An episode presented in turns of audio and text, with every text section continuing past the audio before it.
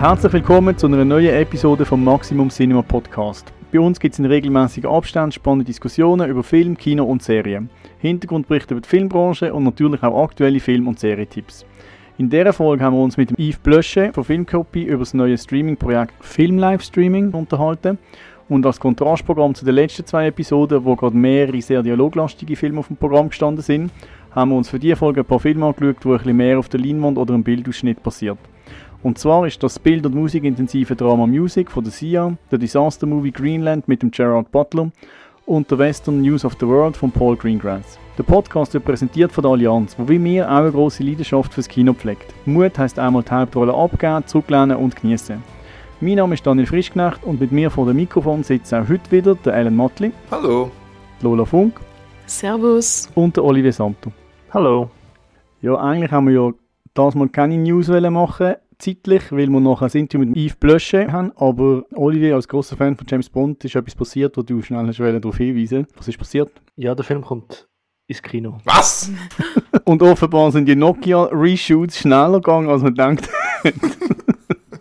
ja, also der Film kommt jetzt ein bisschen früher in Kinos, was eigentlich mega lässig ist. Er kommt eine Woche früher, nämlich am 30. September. Da ist der Start äh, verschoben worden. Dummerweise ist das aber direkt während dem Zurich Film Festival und das bringt halt das Problem mit sich, dass eigentlich zwei Sachen, wo ähm, den Kinos rechten Boom geben würden, gleichzeitig passieren. Also James Bond läuft in der Schweiz jedes Mal brutal gut und die Kinos sind eigentlich sehr interessiert, den dann immer gleichzeitig auf allen Leinwänden laufen zu lassen. Haben jetzt aber das Problem, dass sie gleichzeitig halt das Zurich Film Festival noch haben, wo ja eigentlich auch viel Leinwand braucht. Mhm. Und ja, es wird sich jetzt zeigen, was dort passiert, also ob Kinos sich vom Zurich Film Festival, wo ähm, zumindest in der zweiten Woche gleichzeitig halt wäre, äh, wie der Bond-Start dann abwendet oder ob das Zurich Film Festival das als Chance sieht und irgendwie so ein bisschen Bond zum Thema macht. Das könntest du ja einbinden, oder? Vermutlich in irgendeiner Form. Also ich glaube, der angenehmste Weg wäre definitiv das. Mhm. Opening Night.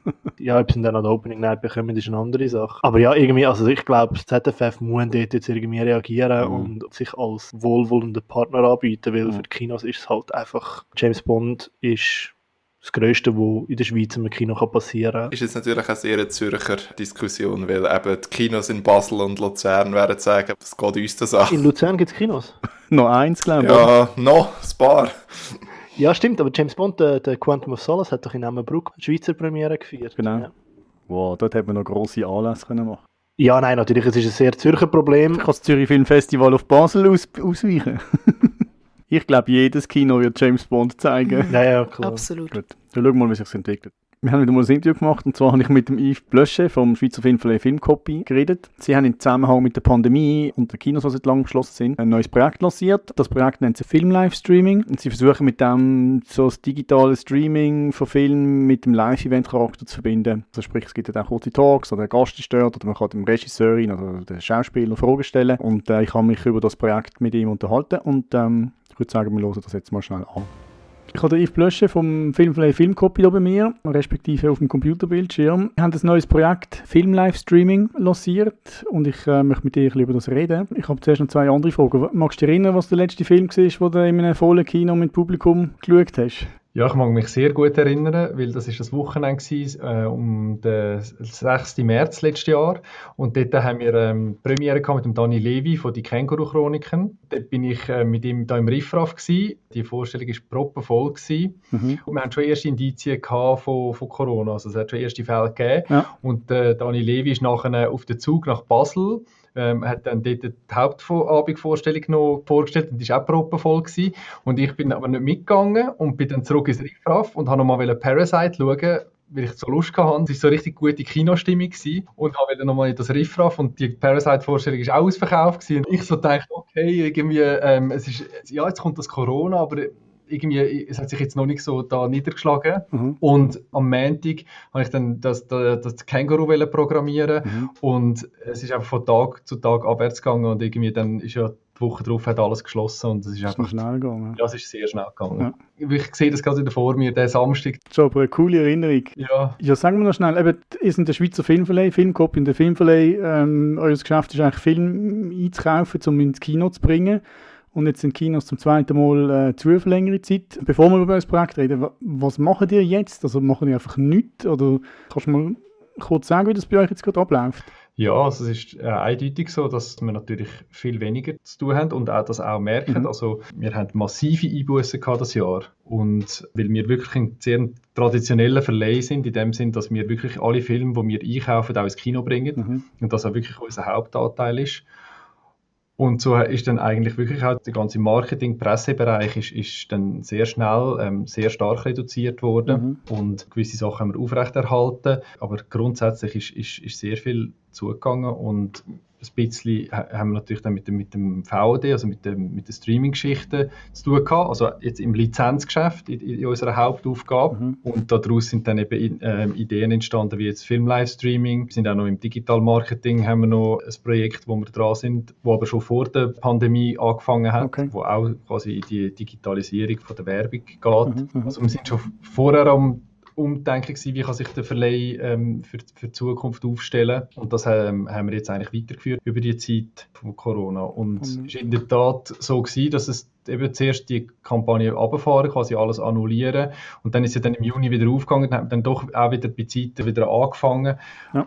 Und nachher ist doch ein Weile gelaufen. Wir haben dann auch wirklich äh, Kinos unterstützt und haben Film gestartet über den Sommer. Mhm. Und dann sind wir eigentlich wieder ähm, im Herbst wieder äh, voll, voll reingelaufen. Bremst worden, ja. ja. Es gibt wirklich so Filme, der eine, La Bonne Épouse heisst der, der ist wirklich der Romandie, genau zum Start von der Pandemie äh, ins Kino kommt in der Deutschschweiz gerade nochmal im Herbst, im Oktober, oder? Das ist wirklich so. okay, das ist ein schlechter Stern. Ja, ja, genau. Aber es, es, hat auch schöne, trotzdem schöne Souvenir dort, weil dort ist Juliette Binoche ist nach Zürich gekommen, als Filmfestival und wir haben eine tolle Zeit gehabt und, also, und ich nehme wirklich auch positive Sachen mit. Also zum Beispiel der Austausch zwischen den Kinos, den Verleihern, den Produzenten und der ganzen Branche, allen Zugehörigen, hat sich recht intensiviert und man, schafft zusammen und wir, man schafft daran, dass, für die Zukunft und das, ist, das nehme ich wirklich auch positiv mit aus, aus dieser Geschichte. Okay. Ja, ich würde jetzt gerne über das Projekt mit dir reden, das ihr äh, euch überlegt habt, wo, wo aufgrund von der Pandemie entstanden ist, nehme ich an. Das nennt sich Film-Livestreaming. Jetzt also Filmstreamen kann man ja vorher schon, oder haben wir vorher schon können. Was ist denn speziell an dem? Oder erzähl mal kurz, was das genau ist. Ja, es ist eigentlich, die Idee ist, dass man einen gemeinsamen Film schaut. Also es ist eigentlich ein kollektiv und interaktives Filmerlebnis. Mhm. Und man schaut den Film eigentlich in der Form, dass man wie in einen Kinosaal hineinläuft. Also es gibt eine Uhrzeit und es ist ein Film, der präsentiert wird. Es ist nicht ähm, eine Schar von Filmen, die auf dieser Plattform sind und man, man, verliert sich fast ein bisschen drin, sondern es ist wirklich ein Zeitpunkt, ein Film. Und dann kann man sich austauschen in Form von einem Live-Chat vor, während und nach dem Film. Mhm. Und äh, vor dem Film gibt es eine kurze Einführung, eine Präsentation. Es gibt einen Moderator, der durch den Abend führt. Und in dieser kurzen Einführung gibt es Hintergrundinformationen zum Film, die das äh, Sehvergnügen zusätzlich bereichern. Das können Informationen sein zum Regisseur, ob das jetzt ein alter Ego ist. Es gibt auch, aber auch ähm, zu der Machart vom Film einfach interessante Facts and Figures. Und die Gäste sieht man dann? Richtig, genau. Am Schluss begrüßen wir immer jemanden, der wo auf dem Film geschafft hat. Mhm. Und ähm, die sieht man. Also die, die, sind, die sind dann eigentlich vor Ort und machen das QA. Ja. Und äh, es gibt dann wirklich jetzt auch die Möglichkeit, dass die Leute in das QA reinkommen und ihre Fragen per Video stellen. Okay. Also es ist eigentlich, so wie wir jetzt da sind, ähm, ein 1 zu 1 Treffen auf dem virtuellen Weg mit diesen Leuten. Okay, aber man stellt die Fragen nicht per Text, also nicht geschrieben, sondern man kann normal Fragen stellen wie im, im Saal quasi mit dem Mikrofon dann so. Genau, es gibt beide Möglichkeiten. Man kann über den Chat, man kann aber auch direkt. Okay, wir sind auf die Idee gekommen. Das ist eigentlich dort, wo die zweite Welle ausgebrochen ist, sind wir ähm, äh, einfach irgendwie konsterniert und haben mhm. vor allem eigentlich den Kontakt zum Publikum aufrechterhalten. Ja. Und aus dem ist das eigentlich daraus entstanden und es ist eigentlich dann auch, wir haben in der Romandie angefangen, wirklich aus dem Grund, weil die Kinos länger zu sind und nicht haben können aufmachen und auch gerade schon Ideen gehabt haben und Filme die rausgekommen sind und, und dann haben wir das lanciert und gestartet. Und dann mit «Die göttliche Ordnung» ist die Premiere gewesen, okay. Genau. Wie ist es angekommen beim, beim Publikum? Sehr gut sehr gut. Wirklich sowohl beim Publikum wie auch, wie auch bei der Petra Wolpe, wie bei allen Involvierten. Ja. Auch jetzt bei jeder Vorstellung kommen nachher Mails über und so und die Leute äh, freuen sich. Das gemeinsame Erlebnis, das, das ist wirklich das, was im Mittelpunkt steht und das wird sehr geschätzt. Mhm. Das ist das, was mir auch fehlt. Ja. Ich habe gesehen, ihr schreibt, man kann sich auch während dem Film unterhalten. Also ich muss mir das vorstellen, das hat eine Chat-Funktion. Und will man das überhaupt? Ich, ich reg mich im Kino immer auf, wenn Leute äh, rund um mich herum schwätzen. Genau, also wenn jemand äh, schwätzt oder das Nastuch oder irgendwie Popcorn, ja. Es ist recht interessant. Ich habe wirklich gedacht, das wird gebraucht. Mhm. Und das ist, es, es, es gibt dann so die Leute, die irgendwie ihre Emotionen teilen oder ihre Meinung teilen. Und es, es hat sich bis jetzt herausgestellt, es ist wirklich noch, es ist noch praktisch, es läuft nicht. Okay. Es läuft gar nicht. Es ist sehr interessant. Ich habe gedacht, ich äh, ähm, befriedige dort das Bedürfnis, Mhm. weil man ja wirklich oft auch mittlerweile mit Second Screen, also die Leute sitzen Ja, ja. vor dem Fernseher, aber drücken auf dem Handy rum oder sind auch irgendwie auf dem iPad noch am Recherchieren zum Film. Aber offenbar ist das wirklich Das ist interessant. äh. ja, gar nicht. Also die Leute sind sehr konzentriert und wirklich vor dem Film läuft recht viel, wo die Leute äh, fragen, von wo das kommt und so, oder ob, ob, ob, sie den Film schon gesehen haben. Viele haben die Filme jetzt schon gesehen, gehabt, weil, wir, weil Mhm. ja schon äh, eher Katalogfilme gewesen sind. Mhm, mhm. Und nachher geht es auch nochmal recht rund. Und ich bin wirklich überwältigt, gewesen, wie interaktiv das, das ist und Ja. Wie hoch die Beteiligung ist. Also aber cool. Während dem Zeitpunkt, wo wir das aufnehmen, habt ihr die Deutschschweizer Premiere noch vor euch. Äh, Das ist jetzt am 7., wo ihr mit Female Pleasure ähm, äh, startet, wo auch äh, die Regisseurin, die Produzentin ist vor Ort, glaube auch noch eine Schauspielerin, oder? Ja, Protagonistin. Oder Protagonistin, ja genau. Ist es schwierig, die von dieser Idee zu überzeugen? Oder sind die gerade sofort dabei gewesen? Nein, die sind sofort dabei gewesen. Das ist eigentlich wirklich ähm, äh, sehr gut angekommen. Alle, die wir jetzt anfragen, sind eigentlich alle sehr äh, begeistert und machen mit. Mhm. Das ist eigentlich toll. Das ist schnell gegangen und eben die, die Leila Hussein, die aus Kenia teilnimmt, das ist eben auch wirklich toll. Auch Petra Volpe, die in New York lebt, also es, es ist, man kann das wirklich auch über die Distanz machen. Es gibt Möglichkeiten, die du gar nicht gehabt vorher. Genau. Oder also viel aufwendiger. Ja, genau. Und mit der Romandie haben wir dann Nadine Labaki, die mit ihrem Film Gafarnaum Oscar nominiert war und auch den Grand Prix de Jury in Cannes gewonnen hat. Und sie ist im Libanon und ist sehr interessant und kann interessante Diskussionen äh, lancieren und Mhm. das ist toll. Ja, jetzt schauen wir mit Hashtag Female Pleasure. Jetzt die Vorzeichen stehen sehr gut. Ich sehe es jetzt auch so ein bisschen im, im Ticketverkauf. Es geht recht ab, also es ist cool. Ich glaube, es wird eine gute Premiere. Eben, das ist jetzt aus der Pandemie entstanden. Ist das für euch etwas wirklich einfach, um das abzuwehren? Oder kannst du dir vorstellen, dass irgendwann ist das, das Ganze vorbei, hoffen wir, und Kinos gehen wieder auf und die Leute gehen ins Kino, äh, dass man das weiterzieht parallel? Oder ist es für euch wirklich etwas, wo ihr sagt, nein, nachher, wenn die Kinos wieder laufen, ähm, dann fokussiert ihr euch auf äh, das? Oder kann das nebeneinander existieren, aus deiner Sicht? Ja, für mich ist das ganze Streaming ist für mich auch noch, steckt noch ein bisschen in den Kinderschuhen. Also es gibt jetzt dort die grossen Player, aber dort kann sich viel entwickeln und ich denke, es wird Platz geben für verschiedene Formate und für Mhm. verschiedene Arten von Streaming. Und darum könnte ich mir durchaus vorstellen, dass die Art von, von dem Film-Livestreaming durchaus auch äh, einen Platz findet irgendwo Mhm. in dem Mikrokosmos vom Streaming. Und es gibt jetzt auch eine Replay-Funktion, also die Leute können jetzt eigentlich äh, die, die Anlässe, die schon stattgefunden haben, nochmal anschauen. Es verliert natürlich ein bisschen die Magie von dem ganzen Live. Aber es, es ist in, trotzdem, äh, man hat trotzdem mehr als jetzt einfach den klassischen Film schauen, weil man im Vorhinein die Informationen hat, dass man den Film mit anderen Augen schaut Mhm. und hindurch wirklich noch das Q&A hat, wo, wieso wie ich es jetzt erlebt habe, noch intimer ist, wie jetzt in einem Kinosaal, weil, weil die Leute halt wirklich bei sich daheim sind und es, hat trotzdem noch eine andere Dynamik. Und die Leute trauen sich Fragen zu stellen. Das ist schon in einem Saal ein bisschen schwierig, die erste Frage zu bekommen. Ja, also über den Chat ist wirklich ist sehr viel los. Oh, super, okay. Und jetzt ist interessant gewesen, bei dem Film von François Ozon, Été 85, ähm, haben wir auch schon erste Fragen gehabt, die direkt gestellt worden sind. Und dort sind jetzt zwei Schauspieler gewesen, die natürlich schon sehr viel interagiert haben untereinander. Und ich bin jetzt gespannt, wie es jetzt mit dem nächsten Film ähm, im Hashtag Female Pleasure Ja. sein wird und auch mit dem Infamia Louis, der in der Romandie jetzt der Freitag Läuft. läuft. Ja. Okay. Ah, sehr eine coole Idee. Noch schnell so ein bisschen Basics. Das kostet so viel wie ein normales Kinobillett. Für jetzt die Filme, die schon im Kino gelaufen sind, ist der Tarif 8,50 Franken. Also es ist eigentlich ein Streaming-Preis, Mhm. wo ein bisschen höher ist, äh, einfach auch wegen dem ganzen Mehrwert, Ja, klar. wo, ja. wo man bietet. Aber es ist eigentlich ähm, jetzt ein, ähm, ein Preis, den wir fair finden. Ja. Und jetzt für neue Filme wird, äh, wird der Tarif 12 Franken sein. Okay. Das heißt, wir starten jetzt ein, mit äh, das neue Evangelium von Milo Rau. Äh, gibt es eine Vorstellung am 29. März äh, in der Romandie. Und das ist jetzt ein Film, der noch nicht im Kino war. Und dort gibt es dann ein einen anderen Tarif. Okay, cool. Kannst du erzählen in Deutschschweiz, was du noch geplant hast? Ja, es ist eigentlich die Idee, einen Film aus dem Katalog von der Filmkopie zu nehmen und dort darum etwas zu machen. Einer, wo wir diskutieren sind, ist Le Sel de la Terre, das Salz der Erde, von Wim Wenders. Und wir haben einen guten Kontakt mit ihm, also dort etwas zu machen. Ja. Dann ein bisschen weiter ist dann, es jährt sich das Swiss Air Grounding, etwas mit dem Grounding zu machen. Auch mit der aktuellen Situation jetzt von der Airlines in dieser Pandemie, da gibt es natürlich sehr viele spannende... Teil 2. ja, genau, es gibt spannende Ansätze, weil Ja, ja. ich kann die Diskussion hindurch auch erweitern, oder? Es, ähm, Stimmt. Genau, oder, oder eben sich Toni Erdmann oder Sils Maria mit der Juliette Binoche, wo wir jetzt einen guten Kontakt haben. Ja. Alle Filme von Dani Levi, notabene auch die, die Känguru-Chroniken, wo wir einleitend darüber geredet haben. Mhm, mhm. Eine ähm, ist noch Yalom's Cure von der Sabine Giesiger. Oh, mega cooler Film. Ja, und eben, das ist jetzt auch, ähm, weil es so grenzüberschreitend ist, wäre natürlich die Idee, ähm, den Irvin Yalom zu begrüßen. Mhm, mhm. Was soll man denn sagen, wenn das machen? Das ist gut. Ja, ja, ja, auf jeden Fall. Wo schaut man nach, wenn welcher Film und wie läuft und wo kauft man Billett? Das läuft alles auf unserer Webseite, die heißt www.filmlivestreaming.ch. Da gibt es alle Informationen. Es wird auch eine Funktion jetzt dann noch geben, dass man kann die demnächst Filme, die dann aufgelistet sind, sich wie so abonnieren, dass wenn dann der aufgeschaltet wird, dass man ein Mail bekommt. Für dich werden das Tue ich mich dort einschreiben?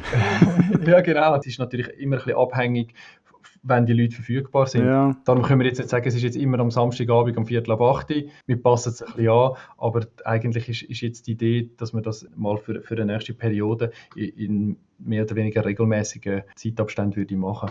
Cool. Ja, sehr spannendes Projekt. Merci mal für die Auskunft. Ich wünsche euch viel Glück mit dem und äh, ich schaue sicher auch mal rein. Mega cool. Ja, danke dir, Daniel. Merci. Ciao. Merci auch.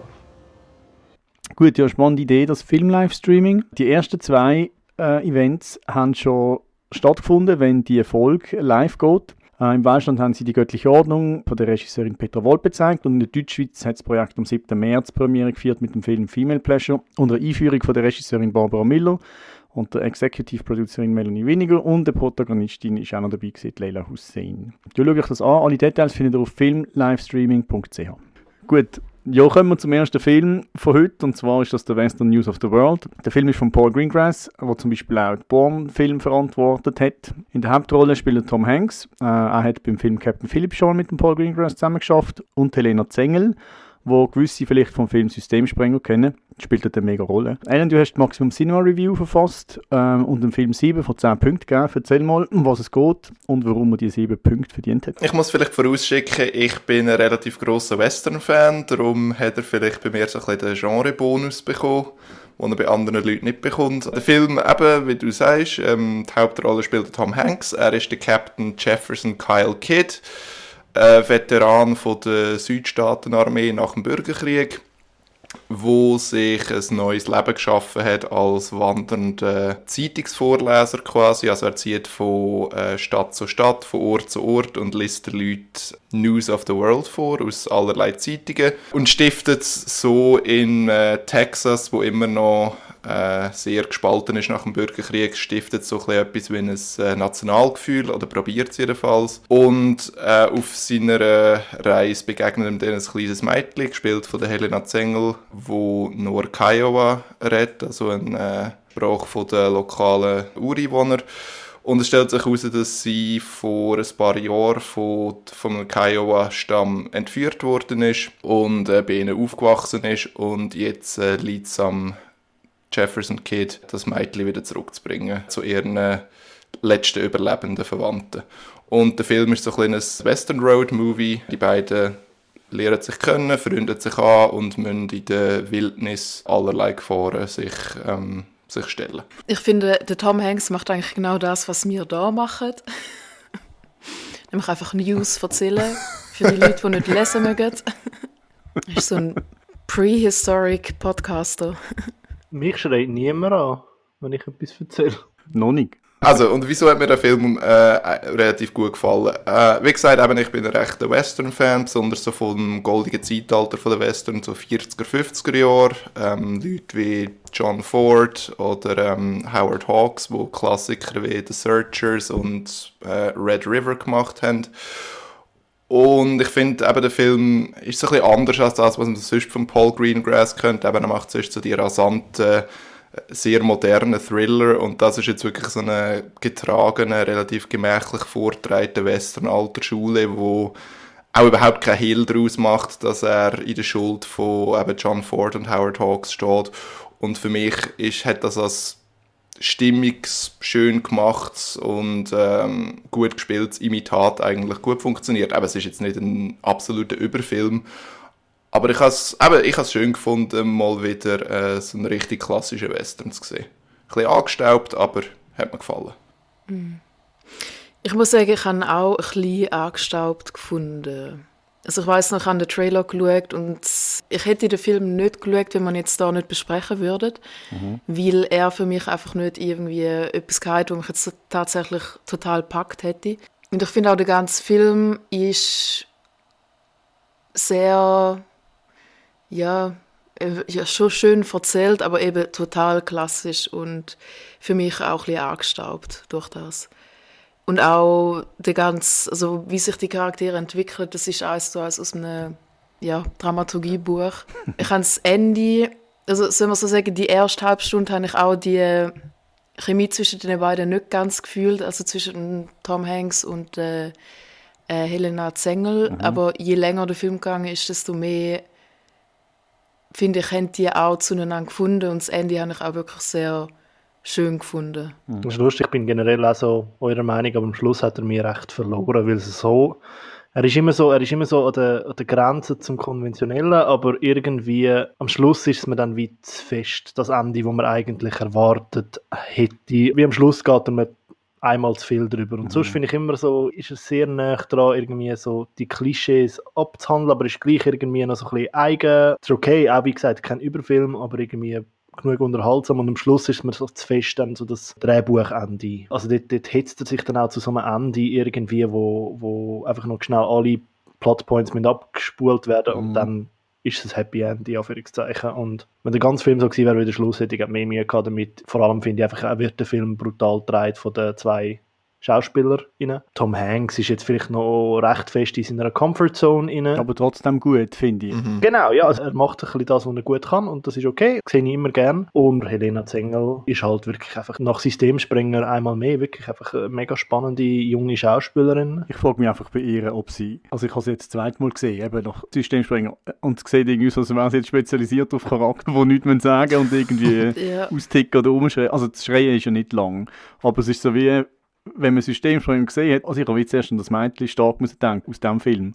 Und sie sagt ja den ganzen Film eigentlich nichts, aber das ist ja dann auch die Stärke jetzt in ihrem Fall, dass sie irgendwie die Emotionen auch über... Also sie sagt schon Sachen, einfach auf Kiowa. ja, das ist möglich.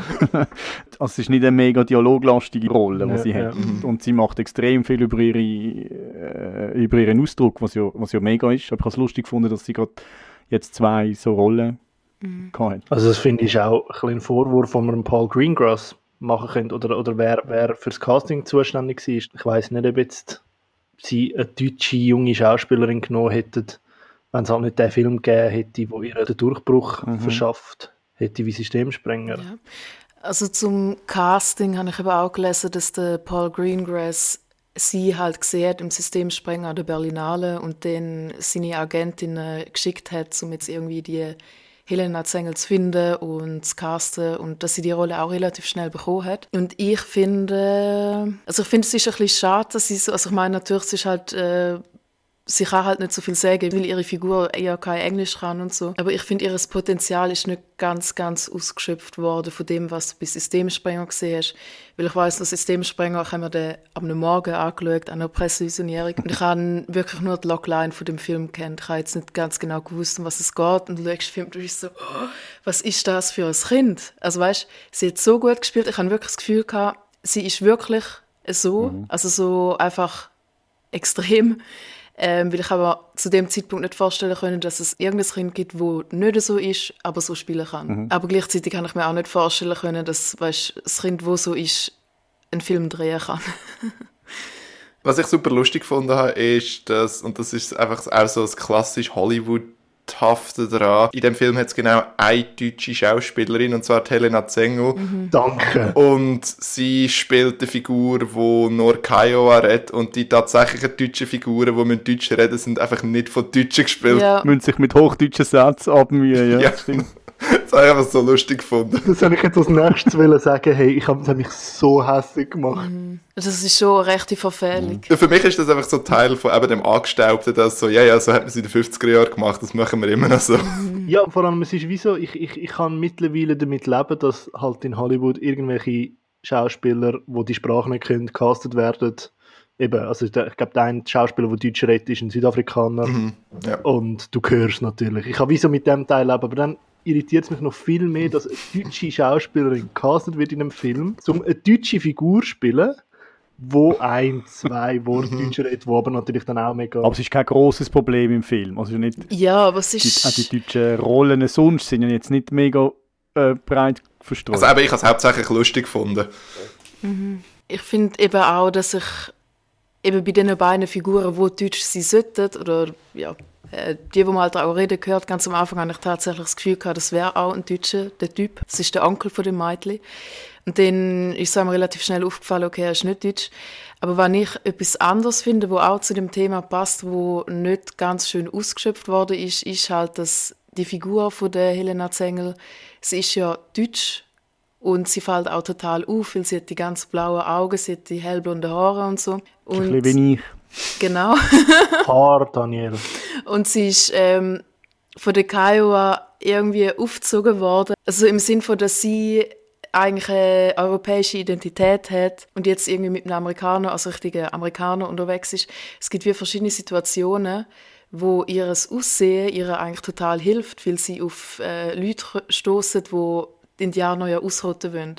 Und dort, finde ich, hat man noch viel mehr irgendwie äh, die Geschichte mit dem ein bisschen weiterspannen können, dass sie dann in irgendeinen Konflikt kommen, weil dann die äh, Anti-Indianer merken, okay, das Mädchen sieht europäisch oder amerikanisch aus, aber sie kann wieder Englisch noch, sonst was, sie kann noch Kiowa, was bedeutet das, weißt Ist sie mit dem auch Indianerin oder nicht? Und ich finde, das ist etwas, wo eigentlich das Spannendste ist an ihrer ganzen Figur, aber es hilft irgendwie im Plot nicht. Oder es wird nicht genutzt. Es hat so ein, zwei Szenen, wo es fast irgendwie die Richtung geht, habe ich das Gefühl. Wo es fast kommt. Genau. Und du siehst schon so, wie es kommt, aber dann passiert es doch nicht. Oh. Ja. Also zum Beispiel, wo sie in das Dorf kommen, da wo total ähm, anti-Indianer, anti-Dunkelhäutige ist und sie dort das Pferd streicheln oder putzen und singt in Kiowa dazu und sie wird beobachtet, aber dem passiert nichts. Genau. Also weißt, die Leute, die sie beobachtet, sind nicht so, oh, was, ja, ist sie auch eine Indianerin? Sondern einfach so, ah, ah, ist schon Das lustig. ist noch strange, ja. Und eben, das, das ist dann halt auch so das Aussehen, so, ah, sie sieht recht arisch aus. Lassen wir sie mal. Ja, Aber das ist wirklich lustig, aber ich habe das nämlich auch so beobachtet. Ich, ich finde, die Szenen sind dann mega fest so erzählt, dass du findest, oh oh, nein, hör jetzt auf singen oder so irgendwie. Und nachher passiert nichts. Ne? Und dann hast du auch so, weißt du, so Shots auf die Blick von diesen Leuten und denkst so, oh nein, okay, so Western-Stimmung und dann ist einfach nichts. Ja, ist wirklich, also das finde ich auch ein bisschen, ein bisschen vergehene Chancen. Ich weiß jetzt nicht, wie viel gescheit der Film wirklich können anstellen mit diesen Themen, aber ich finde, er schneidet sie ja dann gleich so ein bisschen an und dann hätte er es von mir aus auch ganz können machen Vielleicht gibt es noch einen vierstündigen Director's Cut. Der- Du hast es zwar schon gesagt, Elena, aber was mir mega gefallen hat, ist einfach, wie er gefilmt ist. Also die äh, mega schönen Landschaftsaufnahmen. Ich finde das Licht, das über ist, super. So die, es ist irgendwie immer obig rot oder orange. Das ist so ein Film, gewesen, wo ich mir so gewünscht hätte, den bei uns am See im Kino zu schauen oder auf einer grossen Leinwand. Es hat so, so coole Shots immer, wo, einfach, wo ich mega gefunden habe. Ähm, also das ist sehr schön. Das ist das Zweite, was du gesagt hast, die Ruhe, äh, wo der Film hat, finde ich auch cool. Und ich bin nicht ein mega Western-Fan, wo jetzt irgendwie, ich kann sagen, das ist klar, wie das, das ist wie damals. Aber was mir mega aufgefallen ist und was ich super finde, ist, es gibt eine, äh, eine Schiesserei, wo man versucht, ihn vom Mädchen zu trennen eigentlich so. Und im Normalfall sind die Schiesserei immer recht schnell, also die, die ich sonst kenne, und die Schiesserei ist so langsam. das habe ich recht cool gefunden. Also irgendwie, bis das dann mal zu einem Ende kommt und eben, also hat noch ein paar andere Twists in, in der Schiesserei selber. Aber das ist mir aufgefallen, das habe ich recht lässig gefunden. Aber ich habe noch so eine Frage. Von der Film ist ja bei den Golden Globes ein bisschen nominiert in der Schauspiel und Best Picture. Er hat Best Original Score, Ja, ah, ja, genau. Ja. Verdientermaßen. Verdient, ja. ja. auf das können wir vielleicht noch reden, genau. Und die beste weibliche Nebendarstellerin für Helena Zengel. Okay. That's it. Genau. Aber ähm, ist er dann irgendwie jetzt schon so ein Oscar-Kandidat? Weil ich habe ihn immer so ein auf dem Schirm gehabt, so, immer irgendwie so, ist er so mitgeschwommen in dieser, in dieser Schar von diesen, uh, das könnte noch ein Oscar-Film sein.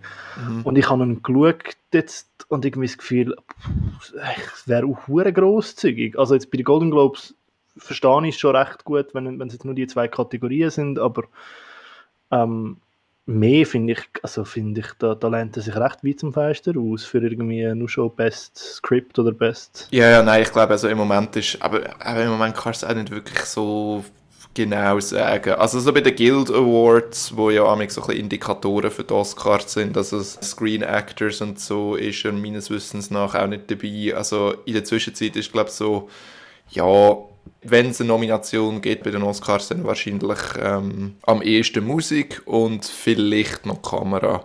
Und eben vielleicht, wenn es äh, besonders größere Überraschung gibt, dann vielleicht noch Helena Zengel, aber äh, Mhm, ich glaube, das wäre es dann auch etwa. Ja, okay.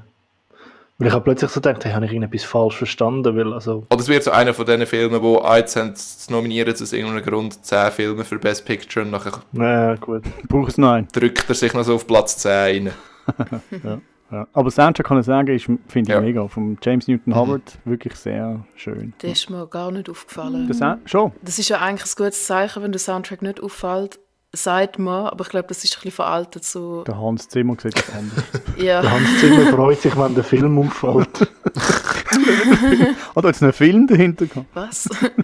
Nein, der Soundtrack ist mir wirklich nicht aufgefallen. Also ich bin am Schluss sogar noch erstaunt gewesen, als ich dann gesehen habe, Howard Newton hat das äh, Score gemacht. Ich so, ah echt, ist mir nicht aufgefallen. Ja, also, aber das ist ja so sein Handwerk, oder? Also so ein bisschen. Das ist ja, er, er macht sehr äh, zurückhaltende.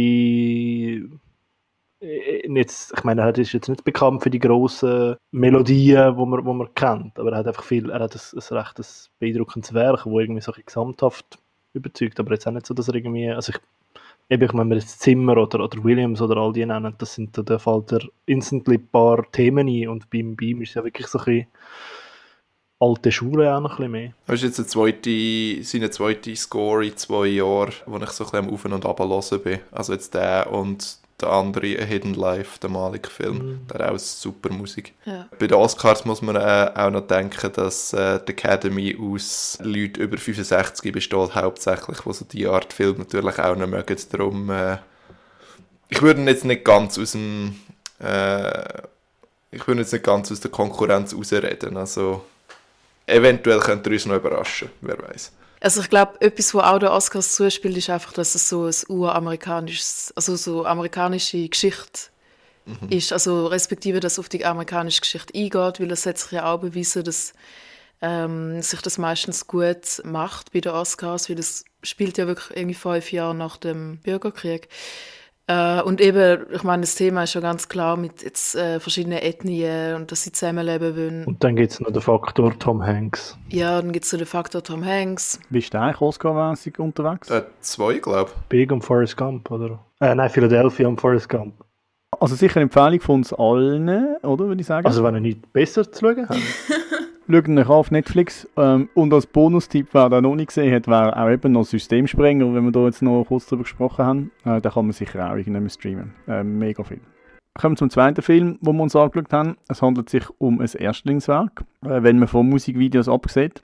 Der Film ist von der Sia, einem internationalen Popstar, wo die meisten vermutlich den einen oder anderen Track kennen. Ich glaube, der bekannteste Hit ist der Chandelier. In der Hauptrolle spielen Kate Hudson und Maddie Ziegler, wo unterdessen schon durch diverse Sia-Musikvideos tanzt ist und man eigentlich von denen auch schon kennt. Ja, Lola, du hast uns gesagt, dass du Sia eigentlich noch cool findest. Darum haben wir auch den Film geschaut. Nein, nicht nur wegen dem.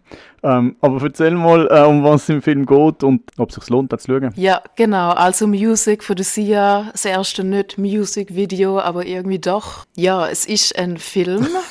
Grosszügig. ja, sie ist es ein Film? Man weiß es nicht. Doch, es ist ein Film. Hast du für Golden Globes nominieren? Ja, gut. Genau. Es ist ein bisschen schwierig, das zu glauben. Aber auf jeden Fall, um was geht's? Es geht in allererster Linie um die Musik. Das ist die Protagonistin. Das ist ein Mädchen, also Anfangs Teenage-Jahre mit ähm, Special Needs, sagt man. Sie ist auf dem autistischen Spektrum und sie wohnt eigentlich bei ihrer Großmutter. Die stirbt dann allerdings sehr plötzlich und dann kommt ihre Halbschwester ähm, Sue. Es ist gespielt von Kate Hudson, weil sie sich dann um das Mädchen muss kümmern und ja, ist total überfordert, weil sie nicht weiß, wie das geht und hat dann auch noch ihre eigenen Struggles, weil sie eigentlich auf Bewährung ist. Und sie bekommt dann Hilfe von ihrem Nachbar, vom Ebo. Gespielt von Leslie Odom Jr., wo wir auch schon von Hamilton kennen.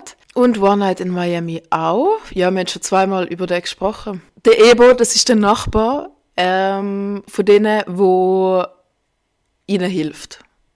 Und dann wird es auch so ein bisschen cringy Love Story und und Sia spielt auch mit. Ähm, Sia hat einen kleinen Cameo und sie, ja, also ihre Rolle heißt offiziell Popstar Without Borders. Mhm. Das habe ich sehr verstörend gefunden. Also, Sia oder der Film? Äh, alle, also auch der Sia ihren Auftritt, also was sie dort Ja, sagt. ja. Ich so, Gut, kommen wir zum dritten Film. Versuchen wir, das ein bisschen strukturierter anzugehen. also ich habe gemerkt, es ist ein verstörender Film, hast du gesagt. Was ist denn so verstörend? Also es liest man überall, es ist ja, also er kommt ja ziemlich drunter. Welcher Teil hat dich am meisten verstört? am meisten verstört hat mich ja die Darstellung von der autistischen Person. Also respektive, dass man dafür eine Schauspielerin genommen hat, die nicht auf dem Spektrum ist, sondern wo in Anführungszeichen normal ist. Und ich habe auch gelesen, dass Maddie Siegler auch selber gesagt hat zu der Sia und wie du schon gesagt hast, die kennen sich schon sehr lang, weil Maddie Siegler hat schon irgendwie mit, ich weiß nicht mal, neun oder so, zehn in ihren Musikvideos mittanzt. Und Maddie Siegler hat der Sia selber gesagt, dass sie Angst hat, dass sie damit so wirkt, als würde sie sich lustig machen über Personen, die eine Behinderung haben. Und dadurch, dass also weißt, sie, ihre Figur ist halt so wie, jetzt einfach immer mal das dramaturgisch anschaut, ihre Figur ist einfach anders oder so ein bisschen Aussenseiter, so ein bisschen schwierig zu verstehen. Und wie sie dargestellt wird, das porträtiert halt auch die Leute, die autistisch sind, als äh, nach wie vor komisch oder auch einfach ein bisschen doof, weil die Musik, die kann sich wie nicht richtig ausdrücken. Also sie, hat, ähm, sie ist nonverbal, sagt man. Das heißt, sie kann nicht wirklich reden. Und dann gibt es halt immer wieder die auch Musikvideo-ästhetische Einblick in das, was sie jetzt gerade sieht, was sie jetzt gerade fühlt oder so. Und das sind dann total überkitschte ähm, ja, so Sequenzen, wo wirklich einfach ein bisschen doof wirken. Und ich verstehe da schon, wieso das so gekommen ist, weil Sia hat ihren Musikvideos auch mit der Maddie Siegler ganz oft ähm, äh, die übertriebene Mimik zum Beispiel. Äh, und sind extrem starke Musikvideos, finde ich. Aber dort ist halt wie das ganze Setting sehr düster. Also es ist meistens Maddie Siegler auch sehr reduziert. Sie hat nur ein Body an, also einen hautfarbigen Body und sie tanzt. Also in den Musikvideos, oder? Genau, und sie hat auch, sie ist wie das alter Ego von der Sia, so ein bisschen die inneren Dämonen, tut sie sozusagen darstellen. Und ich finde, das funktioniert in den Musikvideos gut. Es ist auch, äh, es hat auch für Schlagzeilen gesorgt, weil das junge Mädchen so gezeigt wird. Aber es ist nicht so, ja, also in Musik, im Film ist es einfach, finde ich, schlecht gemacht. Dadurch, dass es so die absolut kitschige Welt zeigt, wo einfach ein bisschen verstörend ist.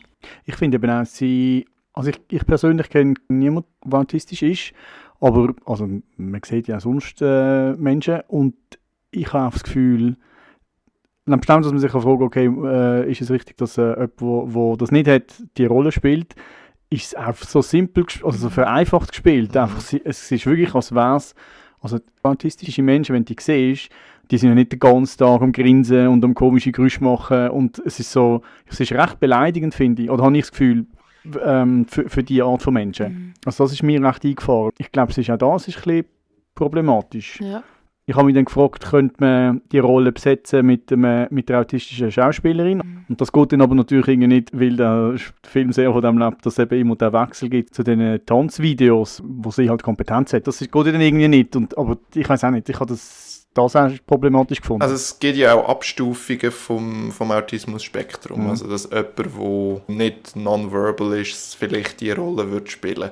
Aber ich, ich finde auch, also eben, ich finde das Problem ist einerseits ja bei der, bei der Darstellung von der Maddie Ziegler, weil eben die Figur wird auf ihre Behinderung reduziert. Sie hat nicht wirklich ein Innenleben. Äh, sie ist eigentlich wirklich nur ein ein Objekt quasi, äh, weil man sieht nicht... Das Innenleben müssten die Videos eigentlich sein, oder? Genau, aber die Musikvideos, die sagen einem nichts. Ja, nicht viel. Das ist einfach so, sie, sie tanzt und das ist es dann. Aber andererseits ist dann auch halt das Dreibuch auch noch ein Problem. Das Dreibuch untermauert das dann noch, indem das Dreibuch äh, die Musik so auf die Seite äh, schiebt und dann die Kate Hudson-Figur in äh, ins Zentrum rückt und die Musik ist dann eigentlich nur so Mittel zum Zweck. Sie ist dann so das eines von den Problemen, wo die, äh, wo die Sue hat und mit dem sie sich äh, muss auseinandersetzen, um ein besserer Mensch zu werden und dann ist es eigentlich so recht entmenschlichend für die Musik. Ja. Das ist mir am Schluss vom Film aufgefallen, die Musik hat eigentlich gar keine Ro also Rolle. Es ist schon eine Rolle, aber sie hat gar keine Funktion. Es ist Ja. eben immer, Genau. eben, wie du sagst, das Problem oder hat sie ja irgendwie schräg, habe ich auch gefunden. Und weißt, es geht ja auch nicht um Autismus in dem Film. Mhm. Also weißt, schlussendlich, ich finde auch, es ist einfach so Mittel zum Zweck. Man hätte genauso gut die Geschichte erzählen können mit einem Mädchen, wo sonst einfach gerade Anfang Teenage-Jahre ist. Weil Autismus ist wie nicht wichtig für den Film. Und das verstehe ich dann auch, dass die ganze Autismus-Community, ähm, also sie besteht hauptsächlich aus Eltern, die autistische Kinder haben, sich total über das dann aufgeregt haben, weil ich finde, es fehlt einfach ein gewisses Feingefühl, wenn du schon deine Protagonistin, in Anführungszeichen, wo ja eigentlich eben nicht Musik ist, sondern zu äh, autistisch zeichnest, dass du dann wie dieser Community auch etwas mit dem auf den Weg gibst oder eventuell sie auch irgendwie finanziell unterstützt und nichts von beidem ist passiert. Und übrigens ist der Anthony Hopkins auch autistisch, habe ich heute gelesen. Ah ja? Ja, und zwar also ganz leicht, also wirklich so auf, auf der anderen Seite vom Spektrum. Es geht ja meistens mit einer Hochbegabung einher und er kann sich extrem gut seine Dialoge merken. Ah. Und also wirklich seitenlange Dialoge hat er so schnell irgendwie auswendig können. Und ja, also weißt autistisch heißt nicht, dass du nicht kommunizieren kannst. Ja, oder? ja. Es ist einfach vielleicht das Oberextrem, das dargestellt wird. Oder man hat versucht darzustellen. Mhm. Also etwas, was ich auch gelesen habe, was ich also fast am problematischsten finde. Die Musik hat ja auch so Anfälle, wo sie dann irgendwie äh, wie ausflippt oder so, wo, wo man muss versuchen, sie unter Kontrolle zu bringen oder wieder zu beruhigen eigentlich. Ähm, und im Film wird das immer gemacht, indem man, indem man sich auf sie legt und sie quasi ähm, fixiert. Und ich habe jetzt auch, als ich, über den Film gelesen habe, gesehen, dass die Praxis das gar nicht so gemacht wird. Und dass das dann in, in so einem Film, wo ja doch ein riesen Publikum wird erreichen, denke ich, auch viele Junge, dass so etwas dann auch noch dazu kommt, das finde ich schräg. Da habe ich immer gefragt, das ist doch irgendwie, hast du doch ein Research-Team oder so? irgendwie sich ein bisschen informiert. Das habe ich oberschräg gefunden, dass es so, also ja. Also vielleicht lehne ich mich da jetzt ein bisschen aus dem Fenster. Ich habe den Film überhaupt nicht geschaut, aber mir ist das auch gesagt worden, dass die Szene im Film anscheinend scharf kritisiert worden ist, weil sie eben eine Praxis zeigt, wo eben mega schädlich können sein und auch schon zum Tod geführt haben. Also gar, ja. Ja, mega schräg. Mhm. Aber die Thematik überschattet den ganzen Film. Wenn es das nicht wäre, sagen wir, es wäre eine andere Schauspielerin oder nicht, die- Problematik wäre nicht da, wie würde euch der Film dann gefallen? Das ist wie das Hauptthema bei dem Film. Aber wir reden gar nicht recht über Geschichte oder... Also ich finde, das ist so die letzte Konsequenz, die dann wirklich so wirklich, wirklich schlecht macht, aber auch der Rest vom Film. Ich finde, er ist durch die ganzen Musikvideos, die andauernd kommen, hat er so keinen Erzählrhythmus. Es passiert extrem lang eigentlich nichts und dann in der letzten Viertelstunde passiert extrem viel. Du hast die ganzen Nebenplots, wo einfach so oberflächlich klischiert sind, weil ah, da hast du äh, irgendwie der Ebo ist Boxlehrer und einer von seinen, einer von seinen Schützlingen hat Probleme daheim. Der Ebo selber hat noch, äh, hat noch eine Krankheit, mit der er sich muss auseinandersetzen muss. bin ich auch nicht rausgekommen. Ja, dann hat er auch noch seine Ex-Frau, die jetzt, mit, wo jetzt seine Brüder heiratet. Ja, Und es sind einfach an, andauernd so die, die Nebenschauplätze, aber sie werden auch nicht wirklich, wenn sie wenigstens nicht aufgelöst werden, aber sie werden auch nicht so richtig aufgesetzt. Und es ist einfach so ein riesen Chaos, habe ich das Gefühl. Wo ich nicht einverstanden bin, ich finde, der Film hat einen coolen Drive. Mir hat er mega gut funktioniert vom, vom Ablauf, von, der, von der Geschwindigkeit und auch, was ich lässig gefunden habe, ist, also ich finde die Musikvideosequenzen finde ich mega, also jetzt rein einfach äh, optisch, ich finde Tracks echt noch cool. Und auch wie er so hin und her wechselt aus der realen Welt im Film und dann äh, zu diesen Videosequenzen oder Musikvideosequenzen, das finde ich mega cool gemacht. Der Rhythmus und wie er fortschreitet, habe ich eigentlich recht cool gefunden. Oder okay. Ja, was ich aber auch cool gefunden habe, so ziemlich als einziges ist schon auch, äh, wie die Musik dann zum Teil von dieser Traumsequenz oder von dieser inneren Weltsequenz wieder mit rausgenommen wird. Mhm. Die Musik selber habe ich recht doof gefunden. Also wirklich. ja, also vor allem Text dazu, wo dermaßen, genau wie das ganze Skript auch einfach so obvious sind. Also weißt du, es wird einfach ausgesprochen, was denkt wird. Ist wie bei Malcolm und Marie. Ja, aber dort hat es ein bisschen mehr, dort geht es tiefer, dort geht es mehr um, wie verhalten sie sich und was bedeutet das. Subtext. Aber look, was ich so sehr vermisst habe in dem Film, ist einfach, wie Maddie Ziegler tanzt, weil sie kann so gut tanzen und also das höchste aller Gefühle ist eine Pirouette gewesen.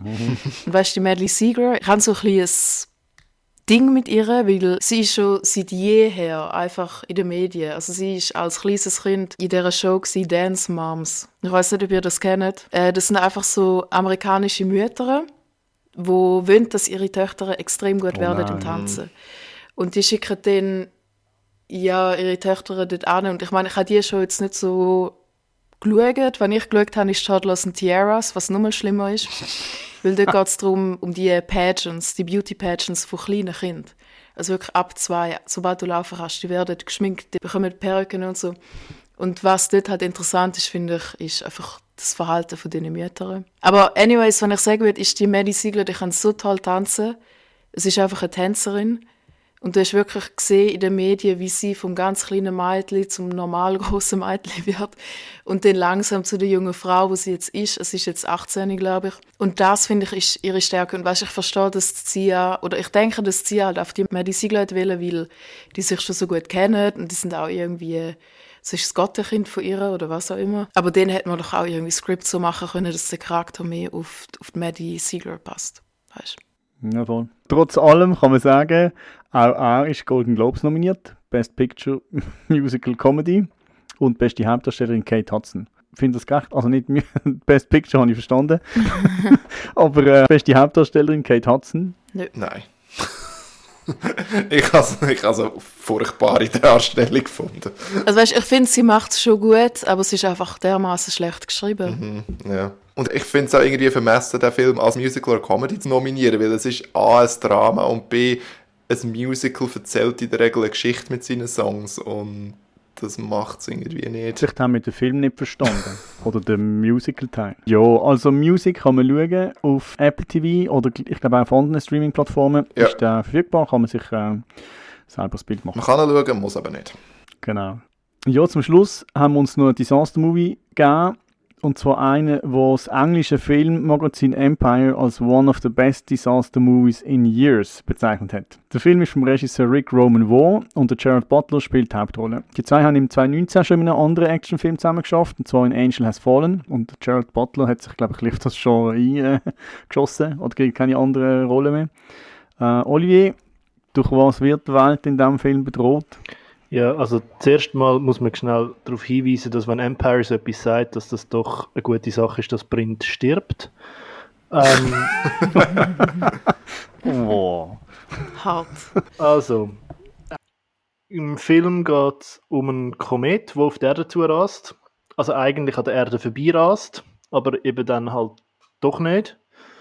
Und ähm, es geht eigentlich um den John Garrity, ähm, gespielt eben von Jared Butler, wo man so ein merkt, ah, okay, der Komet zieht nicht an der Erde vorbei, ähm, sondern crasht die Erde zusammen mit seiner Familie wird ähm, Schutz finden in Grönland, weil die Regierung äh, verfrachtet ein paar auserwählte Leute und ihre Familie auf Grönland in einen sicheren Schutzbunker, während halt der Rest von der Welt dann wird sterben und es wird quasi so ein bisschen ein Rennen um die letzten Plätze auf der Untergrundarche, wo dann quasi überleben darf. Und es ist ein Desasterfilm, das heißt, es geht natürlich vieles schief und äh, sie müssen versuchen in letzter Sekunde auf Grönland zu arbeiten und die Familie zusammenbringen und gleichzeitig Beziehung und Ehe noch retten und der Sohn ist noch Diabetiker und ähm, ja, Drama. Desaster. Man hört schon, hat dir sehr gefallen. Nein, also ich, ich, ich muss fair sein. Ich, ich habe nicht mega beschissen gefunden. Ich habe aber gleich einfach gefunden, er ist brutal, konventionell in, in der Figurenzeichnung.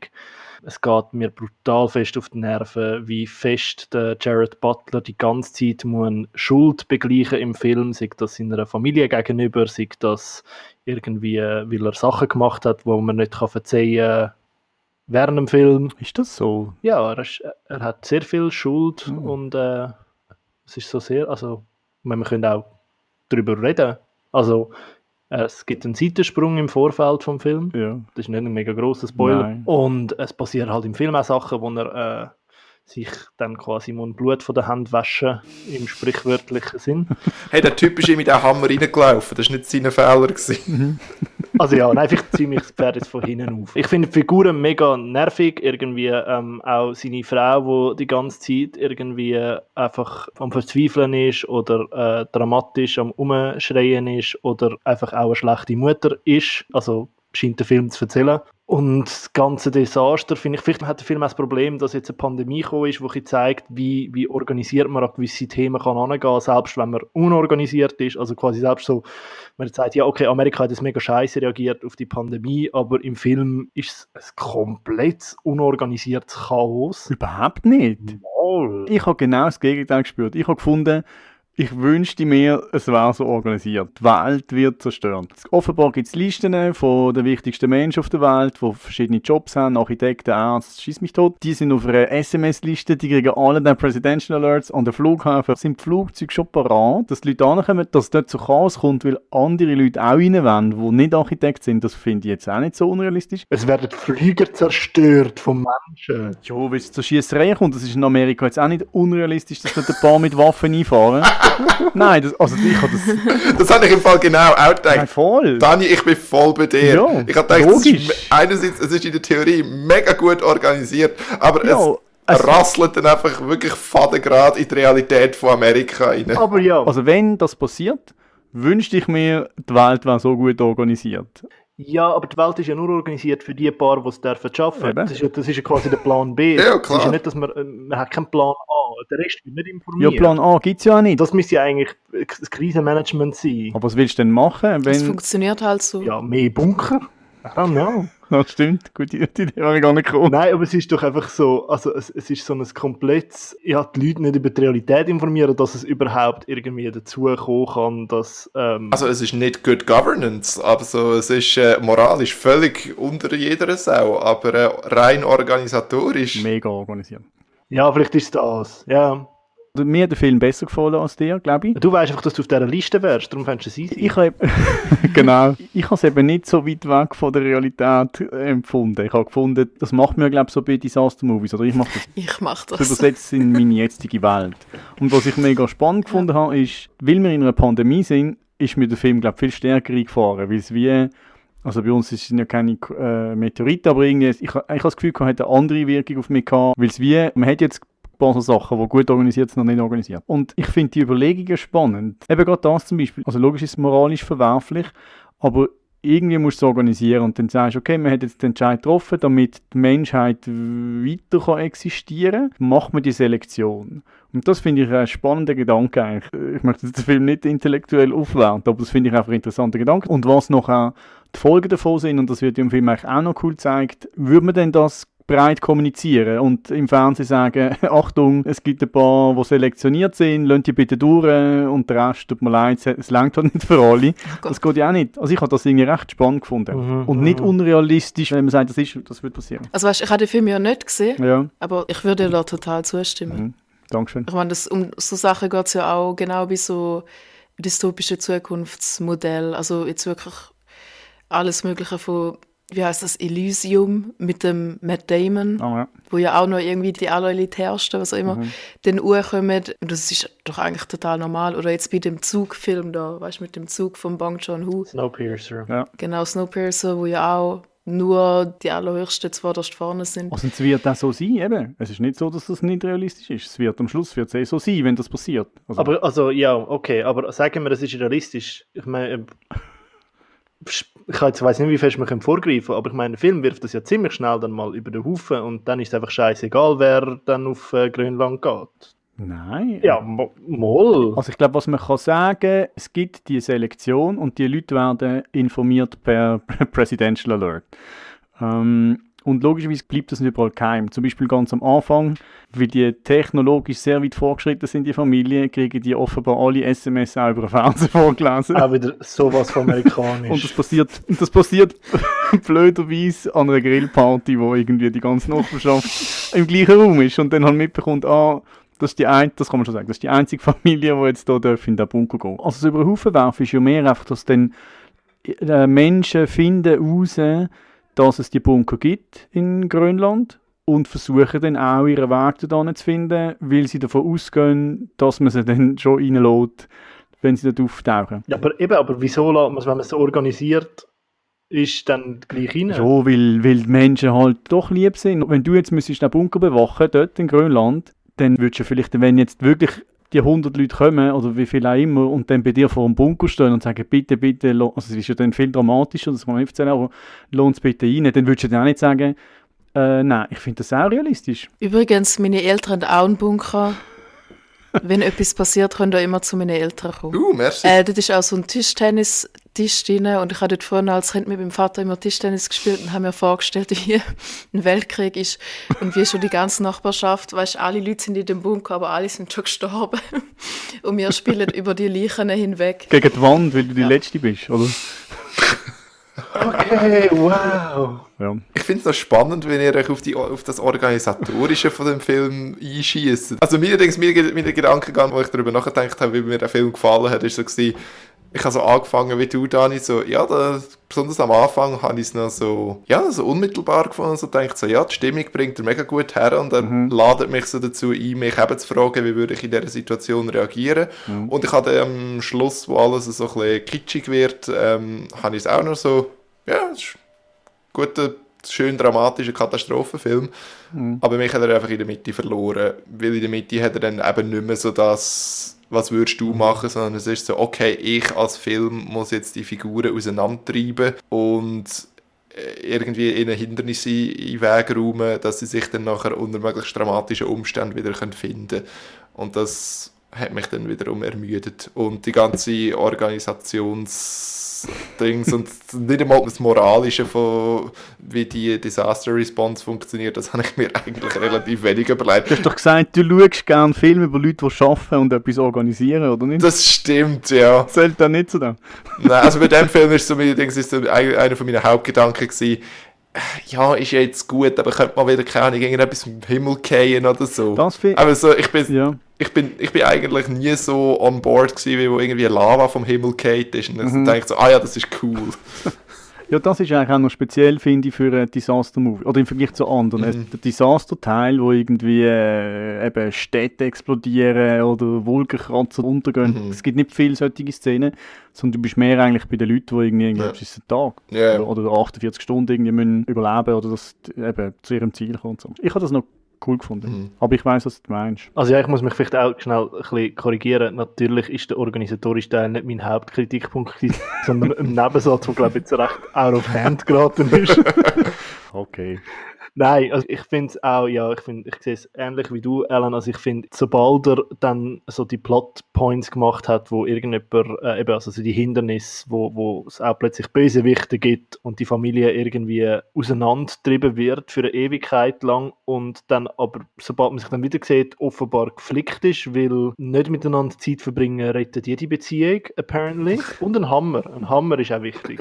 Ich, ich weiß, was er will machen, aber ich finde, es funktioniert überhaupt nicht. Ich finde, die Beziehung zwischen diesen zwei Figuren ist irgendwie sehr weird erzählt. Also auch, weil man eben viele Keypoints dann recht spät eigentlich erfahrt. So an dem Punkt, wo es eigentlich gar nicht mehr wirklich wichtig sind, damit wir die vier Figuren kennenlernen. Mhm. Und er verwendet dann aber sehr viel Zeit darauf, irgendwie, dass sie noch äh, irgendwie wieder zusammenfinden, dass dann noch schnell noch irgendwie der, der Vater bzw. Großvater eingeführt wird. Und wieder verabschiedet. Ja. Genau, und dann geht es wieder weiter zu dem Schluss, wo er dann zwangsläufig muss dazukommen Und eben das zusammen mit, noch, mit der Art, wie die Figuren erzählt sind. Also eben, ich finde, der Jared Butler als der eben irgendwie unglaublich schuldige Vater, der einfach nur von einem Schuldgefühl ins nächste rattert und quasi als Wiedergutmachung die ganze Familie muss retten, weil das ist das Einzige, was er je seinem Leben richtig machen wird. Also das ist so... Das habe ich überhaupt nicht so gespürt, so lustig. Okay. Ja. Ich bin Gerard Butler in einer Performance so zwischen zwei äh, Bezugspunkten gewesen. Einerseits habe ich einfach gedacht, er sieht so ein bisschen wie der verschwitzte James McAvoy aus und ein bisschen auseinandergegangen. Und dann zwischendurch habe ich gedacht, er erinnert mich an Russell Crowe in Unhinged. Ich kann mir so an Unhinged denken. Ja. Noch mit dem Hammer. Ja, ja, ja. Oh no. Ja. Aber es ist auch die Art Film halt auch. Ja, ja, Wo es klar. halt einfach abgeht, oder? Wo irgendwie- Ja. Divorced Dad Energy. Das macht einem halt hässig. Ich weiß nicht, ob das ein Spoiler ist, aber ich habe die paar Aufnahmen von der Erde aus dem All habe ich einfach äh, lustig gefunden, weil ich bin auch jemand, der etwa mal am Morgen um zwei YouTube aufmacht und irgendwie What would happen if the Earth was struck by Halley's Comet äh, Videos schaut. Und äh, die Charaktereigenschaft von mir hat sich sehr angesprochen gefühlt. Charaktereigenschaft. Ja, ich würde sagen, also ich finde unbedingt schauen. Der Ellen und Olivier finden so halb schauen, ja, man kann Schlimmeres machen, man kann Musik schauen. Man kann Musik schauen. zum Beispiel. Da gibt es auch auf Apple TV und ich denke auch auf vielen anderen Streaming-Plattformen kann man da schauen. Wir kommen langsam ans Ende und wir haben uns überlegt, nach einem Jahr, äh, dass wir als Maximum Cinema Film Podcast auch ab und zu könnte auf die Webseite verweisen oder auf Inhalte, die drauf sind. Das machen wir jetzt. Oli, was läuft da gerade aktuell, wo man sich könnte anschauen könnte? Es hat auch noch Serien und Filme, die im Podcast jetzt nicht besprochen worden sind. Zum Beispiel gibt es den Serientipp zu Midnight Diner von Joji Matsuoka. Eine Serie, die auf Netflix ist, aus Japan und über ein kleines Restaurant in Tokio handelt. Ebenfalls ein Serientipp ist auch Euphoria von Sam Oh. Levinson. Ihn kennen wir aus der letzten Folge, wo wir seinen Film Malcolm and Marie recht verrissen haben, also alle außer Lola. In dieser Serie ist auch wieder Zendaya zu sehen. Und die Serie handelt von einer drogensüchtigen Teenagerin, eben gespielt von der Zendaya. Und eigentlich hätte jetzt mal dann die zweite Staffel rauskommen. Das ist aber äh, im Zug von der Pandemie recht verzögert worden. Darum dreht sich jetzt die Besprechung intensiv um die erste Staffel sowie Specials, wo äh, erschienen sind. Aber die Serie sollte eigentlich, wenn alles gut läuft, bald weitergehen. Euphoria kann ich übrigens sehr empfehlen. Ich habe es jetzt gerade die letzten zwei Wochen binged und ich bin absolut Fan. Also finde ich mega. Und Zendaya hat einen Golden Globe gewonnen. Ja, und ich bin Fan von ihr, speziell ihren Charakter, wie sie das äh, Teenager-Mädchen spielt. Super. Und ein Beitrag, wo ich noch speziell darauf hinweisen will, ist nämlich die Liste mit den schönsten Filmdestinationen. Nach einem Jahr Pandemie haben wir alle das Gefühl gehabt, bei der Maximum Cinema Redaktion, dass es doch schön wäre, mal wieder zu verreisen. Und wenn man das halt im Moment nicht real kann machen, dann machen wir das mit Film, wo uns in ferne, schöne Städte und sonstige Destinationen empfehlen. Es ist eine Sammlung von Filmtipps und ähm, neue Entdeckungen und ihr werdet definitiv weniger Feriengeld verputzen. Und das Fernweh steigt. Das auf jeden Fall. Merci für den Tipp. Schaut euch das an auf maximumsino.ch. Eben auch noch diverse andere Tipps und Hinweise auf Film und Serien. Jetzt kommen wir definitiv ans Ende dieser Folge. Vielen Dank fürs Zuhören. Die nächste Folge vom Maximum Cinema Podcast erscheint in zwei Wochen. Es verabschiedet sich der Ellen Matli, Tschüss! die Lola Funk, Vierte. der Olivier Samter Tschüss. Und ich. Herzlichen Dank an die Allianz, die den Podcast präsentiert. Die heutige Folge ist von Joel Singh und mir und Daniel Frischknecht produziert worden. Wenn mir dir gefallen, empfehle uns weiter und abonniere uns in der Podcast-App von deinem Vertrauen. Alle Infos und auch bisherige Folgen findest du auf maximumcinema.ch podcast. Ciao!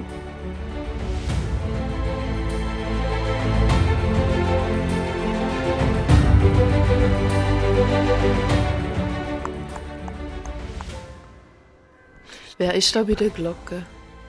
Ich, es ist nervig. Ah, es ist jetzt es ist mühsam mit der Kirche. He? Ja. Wieso läuten um 5 vor 5 in die Glocke? Ist das nicht irgendwie Abend einläuten oder so? Ja, aber... Okay. Ah, vielleicht ist, vielleicht ist Fastnacht. Was in Hönk? äh, ja, eh. Also, weil das Ding ist, man weiß ja, dass ja nicht, wenn Fastnacht ist, weil es findet- findet ja eh nicht statt. Und ich habe das Gefühl, gehabt, ich habe so Sachen auf Facebook gesehen. Ich glaube, es ist Fastnacht. Okay, warte, wir haben so viele Fragen. Also, wie meinst du, weiß man nicht, dass es Fasnacht ist? Also, wir wissen es nicht, oder ist. Nö, ich glaube, die Allgemeinheit weiß es Aha, nicht. okay, okay. Außer du bist in so einer Gilde oder Du bist so. obviously nicht aus Luzern. Oder Basel. Ja, und nicht aus Basel. Also in Basel heisst es Glicke. Genau, In Glicke. Luzern heisst es Zunft. Zunft, okay. Und darum läutet jetzt äh, Kirchenglocke. Gut, jetzt läutet es nicht mehr. Speziale Folge zu Hönko Fasnacht, die erscheint am 7. März.